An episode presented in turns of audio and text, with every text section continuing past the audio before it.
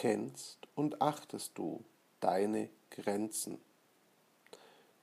Oft ist davon die Rede, dass jeder Mensch seine Grenzen hat und diese auch erreicht werden. Schlagworte wie Burnout, Überlastung oder ständiger Stress zeigen, dass immer mehr Menschen durch Informationsflut oder die hohen Ansprüche in Arbeit und Freizeit ihre Grenzen erreichen. Doch die meisten lernen ihre Grenzen erst kennen, wenn es zu spät ist.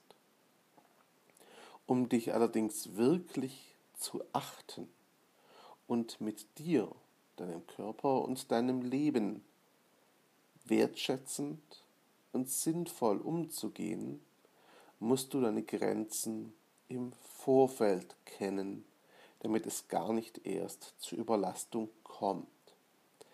Deshalb stelle dir immer wieder die Frage, kennst und achtest du deine Grenzen?